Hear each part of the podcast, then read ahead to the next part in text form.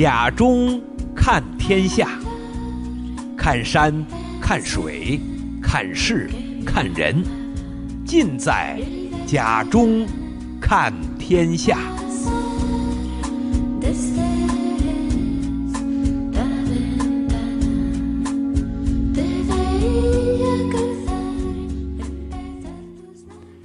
听众朋友，大家好，呃，又到了看天下的节目时间，呃，我是甲中，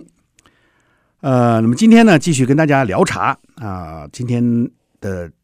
这个聊茶内容呢，就是说我们中国历史上有哪些皇帝最喜欢茶？其实古往今来呢，呃，在历代的这个帝王之中呢，不乏有这个呃好茶者，有的视茶如命啊，有的玩茶如痴，呃，他们有为茶写诗。啊，作赋、隶书、传说啊，有的呢，呃，改变了中国茶叶历史，可以说呢，对茶呢情有独钟。呃，我查了一下资料呢，这个中国历史上呢最爱喝茶的这个，呃，一共排下来之后呢，有大概有八位皇帝就最爱喝茶。那么第八位呢，就是西晋的叫晋惠帝，呃，司马衷。啊，他是这个晋武帝司马炎的这个第二子，呃，其实呢，晋惠帝呢，这个在皇室内呢，这个祸乱是不断的啊，这个在战争中呢，这个屡屡被挟持啊，流连啊，颠簸啊，是个其实是一个名副其实的这个鬼水皇帝。但是呢，晋惠帝呢，这个每天呢，也怪他就吃喝玩乐啊，不理朝政。啊，反而呢，这个在这个宫里边呢，做起了这个茶的买卖啊。这个陆羽呢，曾经就有说过啊：“惠帝蒙尘还洛阳黄门啊，以瓦孟盛茶上至尊啊。”这就是晋惠帝，那么就说明他非常的喜好茶。那么第七位呢是唐代宗，唐代宗李煜啊，对饮茶呢十分偏爱，在宫中行走啊，身边的这个近臣呢。啊，都是随时呢拿着茶来伺候左右，啊，那么，呃，他呢也对于这个烹茶啊，这个对于这个品优质的茶呢，也有自己的这个感悟啊。那么，当时他所在那个时代，大概就是陆陆羽那个时代啊，得知陆羽呢这个烹茶手艺呢了得啊，宋代这个唐代宗呢就赶紧下令把这个呃陆羽呢招进宫中。呃，专门让陆羽呢，这个煮了一壶好茶啊，让这个宫女侍上啊，这个太戴宗一喝呢，立马全身一震，啊，对这个陆羽的这个烹茶之术呢，敬佩不已。那么排名第六位呢，就是雍正啊，这个我们的这个康雍乾盛世当中的雍正皇帝，也就是乾隆的这个爸爸啊，他这个每每他这个工作狂啊，每天这个工作。这个时间很长啊，平均睡眠呢不超过四个小时，啊，他主要是靠这种提茶呢，这个这个这个喝茶呢来提神啊，那么因此呢，这个茶呢就成了他的一种啊必需品啊。当然，这个雍正呢是比较喜欢喝这个啊普洱茶的啊，这个对普洱茶呢是情有独钟。第五位呢是康熙啊，康熙作为一代这个明君呢。啊，那么他的这个一生当中呢，功绩无数，呃，但是作为凡人来呢，也有接地气的一面呢，就是啊，爱喝茶啊。那么康熙也是多次这个微服的私访呢江南茶区啊，因此呢，有一个茶呢，就是碧螺春啊，据说呢是康熙呢南巡到太湖的时候呢，啊，专门喝到了这个碧螺春之后啊，这个为这个碧螺春呢，呃，赐的一个啊。名字啊，这个这是康熙。第四位是唐玄宗啊，唐玄宗呢，呃，最容易想到的我们就是这个杨玉环啊。那么就是其实呢，还有一个茶字呢，和他有很大的这种啊关联啊。那么这个中唐以后呢，所有的茶字的意义呢，啊，以前的茶呢读荼啊，就后来就变成茶了啊。从这个时候开始呢，就变成茶了。所以唐玄宗呢，也是呢。啊，在后宫呢，经常和嫔妃们一起呢斗茶品茶，那么逐一见他呢对茶呢还是啊非常喜爱的，这是有历史资料记载的。呃，排名第三呢，就是明太祖。明太祖是朱元璋啊，他最大的功劳呢，他是因为他是草根皇帝啊，那么他呢最大的这个贡献呢，就是废团茶，兴散茶啊。那么他觉得团茶呢太过于奢侈浪费，所以呢他下了一道圣旨呢，那么散茶呢开始从乡野呢走入这个殿堂啊，这个走入百姓。他这一改呢，就改变了中国这个上千年的饮茶的方法，直到我们现在呢。还是饮这个啊、就是叫饮茶啊，饮茶呢就是从朱元璋啊开始的。呃，排名第二的就是乾隆了。那、啊、乾隆当中呢，乾隆呢是一个啊，可能算是一个这个文化味儿比较浓的一个皇帝吧。那么他一生当中呢，写了呢上万首诗啊，这个其实呢没有几首能够流传下来啊，就是说作诗的水平是一般。但是呢，他应该讲他对茶呢。啊，是非常的这种喜爱啊。那么他呢，曾经在宫里边呢做过三次的这个茶宴啊，三次的茶宴，呃，很大的茶宴，就是说作为普通的茶宴呢，呃，据说高达呢四十多次啊。呃，他曾经说过一句话呢：“国国不可一日，呃，就是一个老臣说过啊，这国不可一日无君呐。”那么乾隆就马上附和了一句：“君不可一日无茶。”啊，说明他对茶呢。非常的喜爱，那么乾隆也是这个数次下江南啊。那么据说龙井呢和乾隆呢也有呃也有一些故事啊啊。那么说是龙井的压成片啊，这和乾隆有关等等。当然这是一个传说。那这也是说明了，那么乾隆呢喜好喝茶。那么呃在杭州的十八棵玉树呢，据说也是呃乾隆最喜欢喝的这个这个茶啊。呃，其实排名第一位的呢，这个当属呢我们这个宋朝啊，宋徽宗啊，赵佶。那么这个赵佶呢，这个那简直是说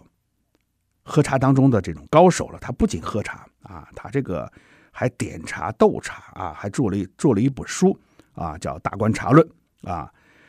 呃，这个宋徽宗呢是历史上非常有名的这个文化皇帝啊。那么今天我们。说的这个主题呢，就是宋徽宗啊与茶。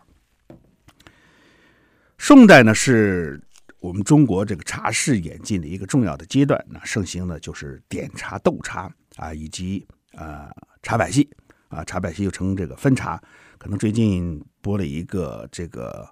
呃《凤凰录》的这么一个一个电影啊，一个电视剧啊，当中呢就有这个呃斗茶和和茶百戏的这么个戏份。呃，那个时候呢，也是刚好是是属于北宋的时期啊。那么那个时期的呢，茶文化的发展呢，到了中国最鼎盛的这个时期。呃，大约在公元一千一百零七年间呢，那彼时呢，正好是这个北宋的大观元年啊。那么这个时候呢，距离北宋的灭亡呢，也不过是二十多年的时光啊。那么在当时最高的统治者呢，就是有个名为叫赵佶的皇帝。啊，这就是我们史上称之为的宋徽宗。那么，徽宗皇帝是北宋历史上第八位皇帝啊。这个其实呢，他如果说排位的话，他并不是这个呃，就是庶出的这个这个这个排位啊，就是说并不是靠前的。但是呢，呃，可能就是由于他是文采风流吧。啊，意外的让当时这个的太后啊啊受到太后的青睐，所以极力呢推荐他。因此呢，这个赵佶呢啊就阴错阳差的这个哎当上了这个北宋的这任皇帝啊。呃，宋徽宗呢一生呢这个好大喜功啊，其实呢治国之道呢并无建树啊，以至于亡国啊亡民。这个当时呢。呃，在他的手可以说，在他的手上呢，这个这个大宋的这个大好江山呢，啊，就在他手上丢了啊。那么历史上呢，留下了千古的骂名啊。呃，但是宋徽宗呢，在艺术上呢，确实是颇有成就的啊。这个虽然治国无能啊，但是他那个擅长擅长的这个这个书画艺术啊，这个有点像这个南唐的这个后主李煜那样这个。在艺术上呢颇有作为，但是呢，在在治理国家上上呢是一塌糊涂啊。那么确实可以称得上是一位不爱江山爱丹青的这么一个皇帝。他独创的呃啊一个一个书法体呢啊，我们在历史上称为瘦金体啊。这个瘦金体呢，也就是我们现在仿宋体的原型，那么形成了自己的这个特有的这种风格啊。这个看起来呢，这个啊，这个笔汉飞扬，气势宏大啊，这个舒展劲挺啊，这个一气呵成啊，这真是看得漂亮。呃，我曾经呢，这个大概 三四年、四四五年前吧，啊，曾经台北故宫呢，啊，在我们休斯顿呢做了一次这个文化这个艺术品的这个这个演示，其中呢就有一幅这个宋徽宗的这个。呃，瘦金体的这个字画呢，啊、这个是真迹啊，在我们这儿演示。当时呢看了之后呢，确实呢，这个对这个他的这个这个字体呢，啊，真的可以竖大拇指啊。彼时呢，这位中国上杰出的艺术家的皇帝呢，其实呢，啊，这个作为一个昏庸的亡国之君呢，在这个这个当时的京城的汴梁的某一天的早晨，啊，这个他品尝了那么来自的。这个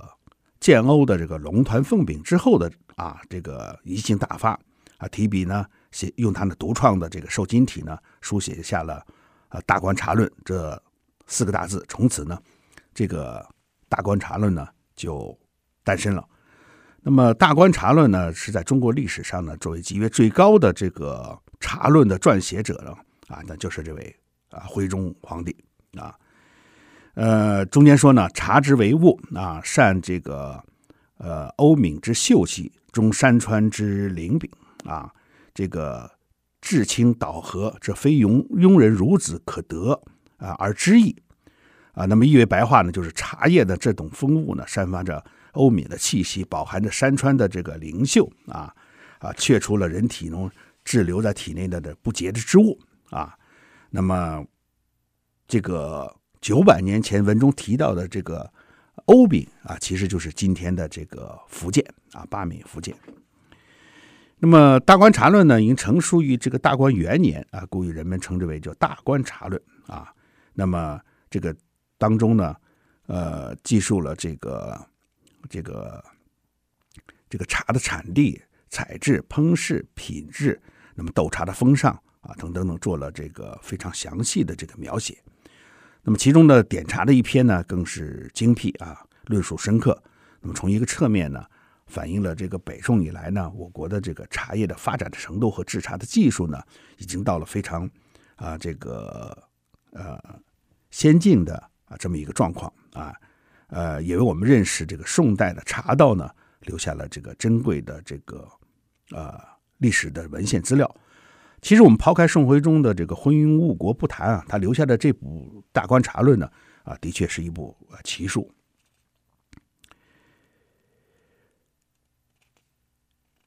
《大观察论》呢，全书呢共这个二十篇啊，这个呃，有机会的话呢，我们可以在网上呢去看看这本书啊。但呢，这个赵佶呢十分的擅长的这个呃分茶与斗茶啊，当时的。呃，这个宰相呢叫蔡京啊，曾经呢就给详细记录了这个赵佶在分茶的这个技艺啊。那么当时的呢，呃，制茶之艺呢，呃，这个日精啊，斗茶之风的日盛，分茶之势亦巧啊。那么这个我们刚才说的这个茶百戏啊，就是斗茶当中的重要的一个呃环节啊。那么。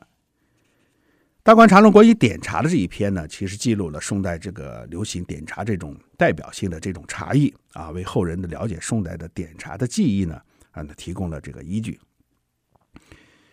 更是写下了这个啊，斩色贵青黑啊，玉毫调打者为上啊，那说明这个用的这个茶盏呢啊，要是黑盏啊，就是因此当时也也说出了这个当时最有名的这个叫啊，我们称为叫。这个兔毫盏，也就是建材啊，那么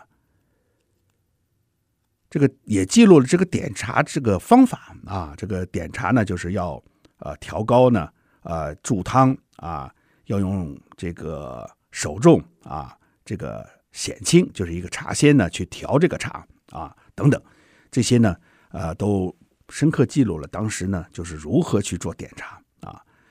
那么宋代的这个茶道盛行的时代呢，上到皇亲国戚，下到人们这个士大夫啊，那对此呢就是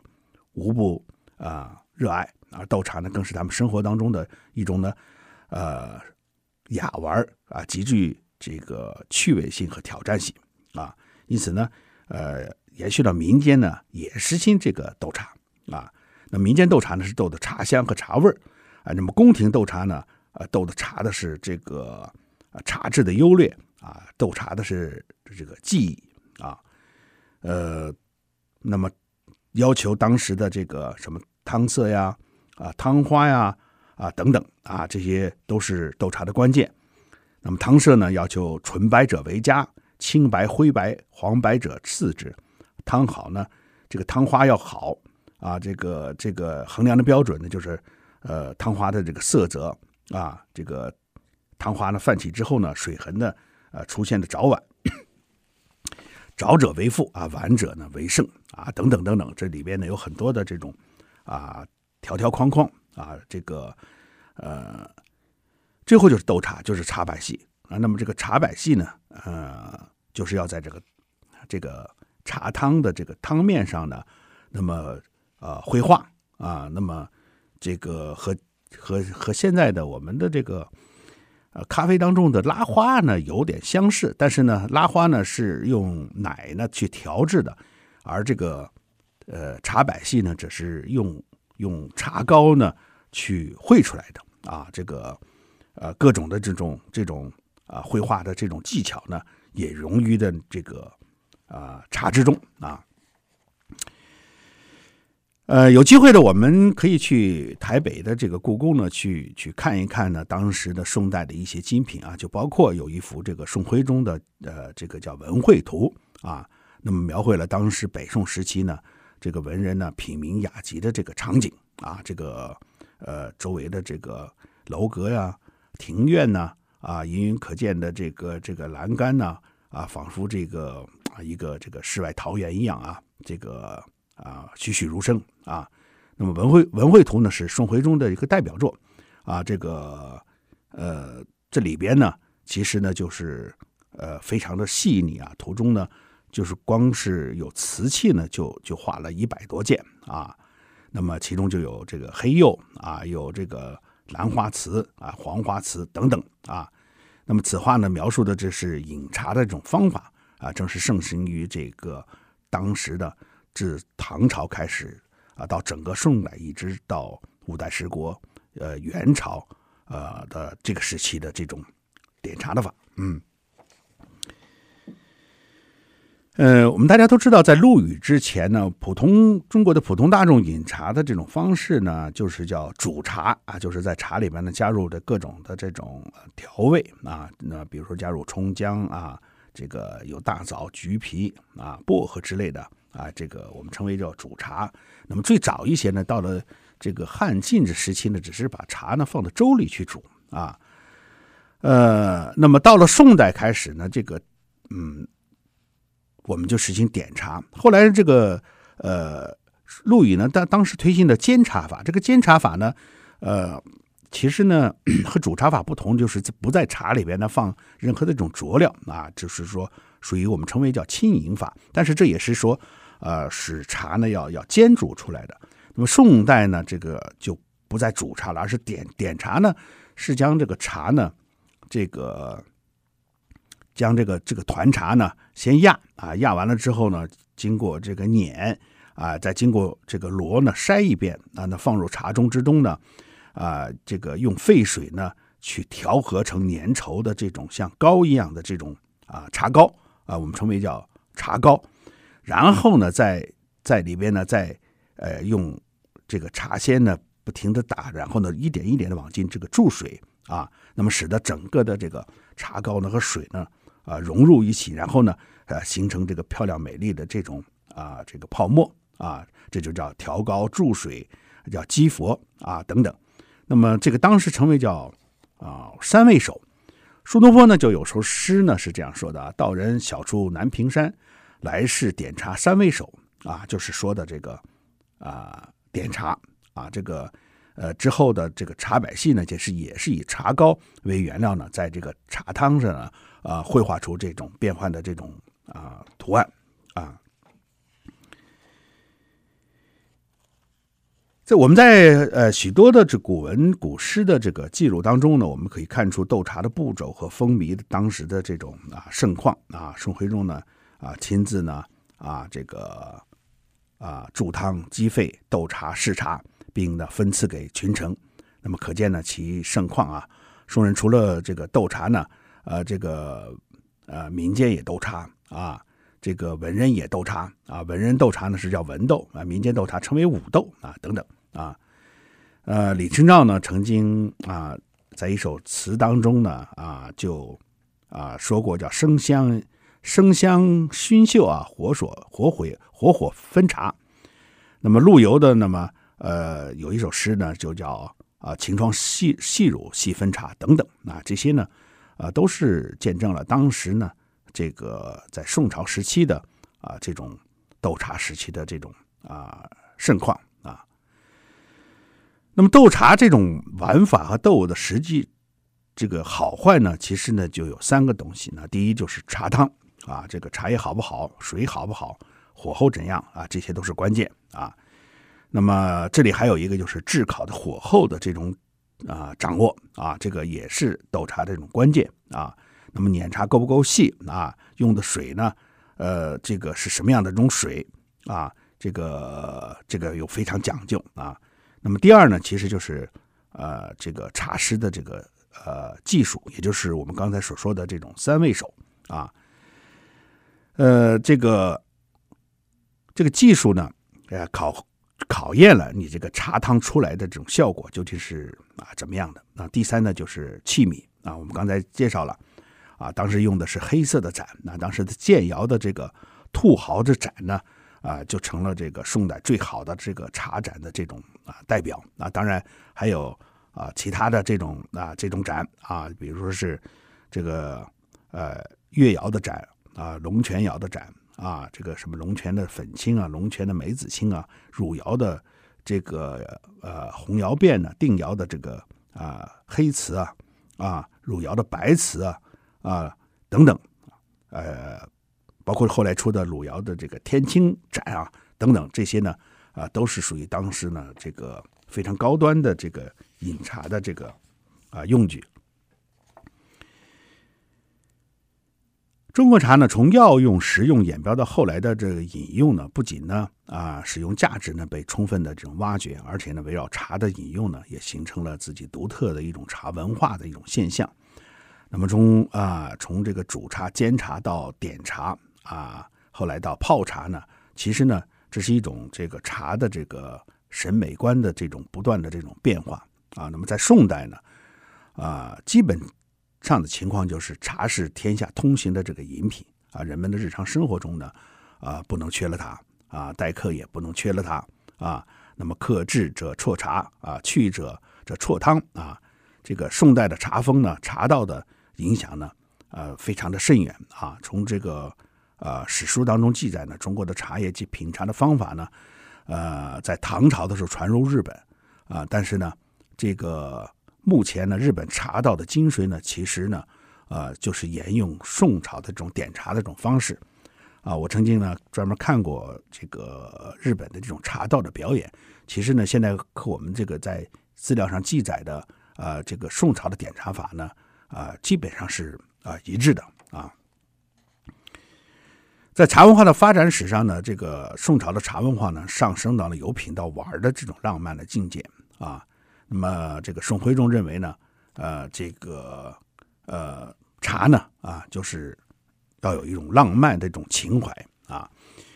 呃，当然，宋徽宗呢对茶的这种认识呢，呃，和和普通的人呢也是不一样的。他曾经呢，呃，喝到了从福建进贡来的白茶啊，他称之为叫啊。这个他乌与伦啊，这个只是一个奇异的品种啊。他认为是白茶呢，是自为一种，与长茶不同啊。呃，那么因为白茶是一种小众茶啊，这个小众茶，呃，当时呢，这个呃，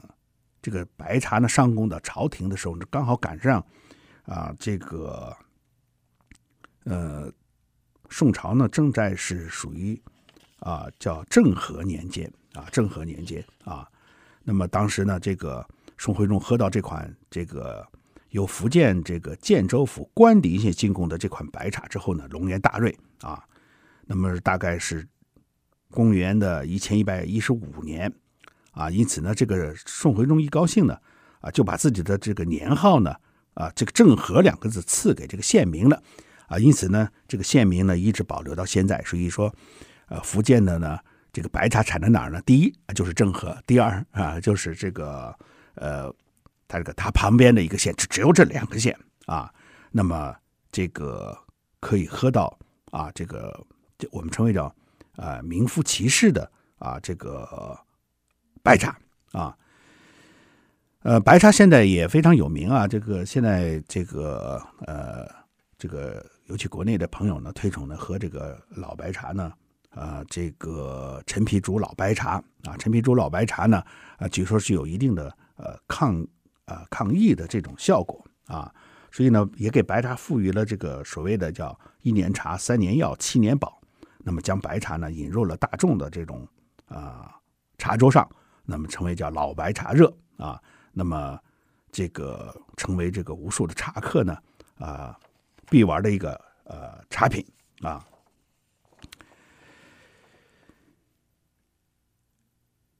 政和县呢，其实呢就是啊，位于福建省的这个东东北部啊，因为这个地理的条件呢啊，十分啊适合于这个种这个茶树。那个这个大白白茶呢，其实是一种不同的这个茶树啊，茶树的这种品种啊，因此呢，那么只有这个呃这个地区呢才产这个白茶，除了这个地区呢，我们就不能称为白茶。有很多的朋友也在问我说是啊，我们喝到了安吉白茶啊等等啊，其实呢。这个安吉白茶呢，啊，它不是白茶啊，它是啊，它是绿茶啊。那真正的白茶呢，啊，只有产在福建啊，只有产在福建啊。呃，宋徽宗呢，在《大观茶论序》当中就说过啊，天下之事啊，立志清白之举，是闲暇修所之玩啊。他把茶艺呢归纳了啊，清和沾净四个字啊，认为品茶呢应当追求清雅和谐啊。那么其实和我们现在追求的这种，呃，这种饮茶的方式呢，啊是一致的啊。那么只有这个抛出杂念，淡定简洁啊，才能进入到这个静致高雅的这么一个境界啊。那么说到茶呢，古今中外无数的人文墨客呢，啊，都为他留述了这个无数的赞美的这个啊诗词啊。当然，自然小不了这个古时的这个掌权者呢，啊，这个来推崇这个茶啊。刚才我们说的。啊，康熙、乾隆爱茶啊，那么这个，但是呢，啊，他们在这个茶学上的这个造诣与这个呃宋徽宗相比呢，啊，确实呢是望尘莫及的。啊，纵观中国的这个古代历史呢，真的能够担起风雅二字呢，其实大概只有宋朝啊，在这个浪漫、这淡淡的烟灰色啊，以文艺著称的这个朝代呢，啊，宋徽宗呢，更是一代的这个艺术大师啊。如果说乾隆是得意的帝王，那么是确实是个失败的艺术家。那么赵佶呢，恰好呢，啊，这个与他相反啊，是一个得意的艺术家，而是是一个失败的帝王啊。呃，这只能说啊，他意外的选错了自己的专业而已啊。好，呃，时间关系，我们今天的这个谈茶呢，就到此为止啊。我们下次节目时间再见，再见。